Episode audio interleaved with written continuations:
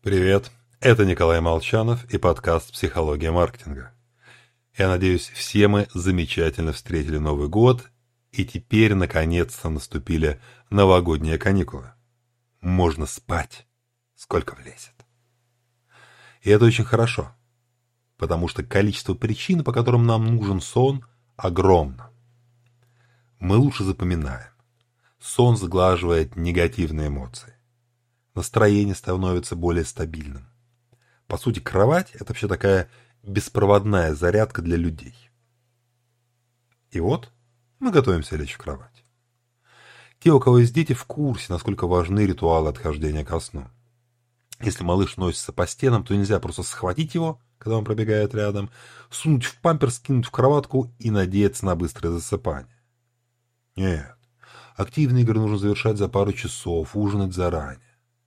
В общем, постепенно успокаиваться в приближении к постели. Мы уже выросли. Но кто сказал, что нам не важно вечернее молочко и сказки? Организм взрослого также не приспособлен к моментальному выключению. Вот если мы, дорвавшись, падаем спать как убитые, это скорее говорит о хроническом недосыпании. Не полтора часа, но хотя бы 5-10 минут спокойной подготовки ко сну музыки, чтения или чего-то индивидуально расслабляющего будут крайне полезны. И вот мы готовимся проснуться.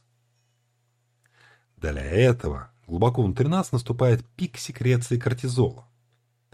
Организм готовится к пробуждению, мы собираемся с новой энергией выпрыгнуть в новый день.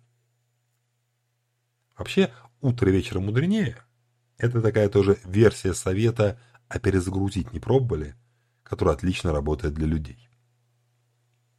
Однако, гормоны штука тонкая.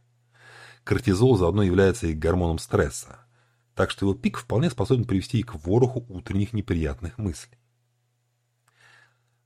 Поэтому первые 30-40 минут после сна не стоит обдумывать серьезные рабочие вопросы. Утро – время осознанности сосредотачиваемся на чистке зубов, целовании семьи. Ну, или можно загрузить голову по совету Далай-Ламы 14-го. Каждый день, просыпаясь, думайте. Мне повезло, что я жив. У меня есть главная драгоценность – человеческая жизнь. Не стану растрачивать ее понапрасну.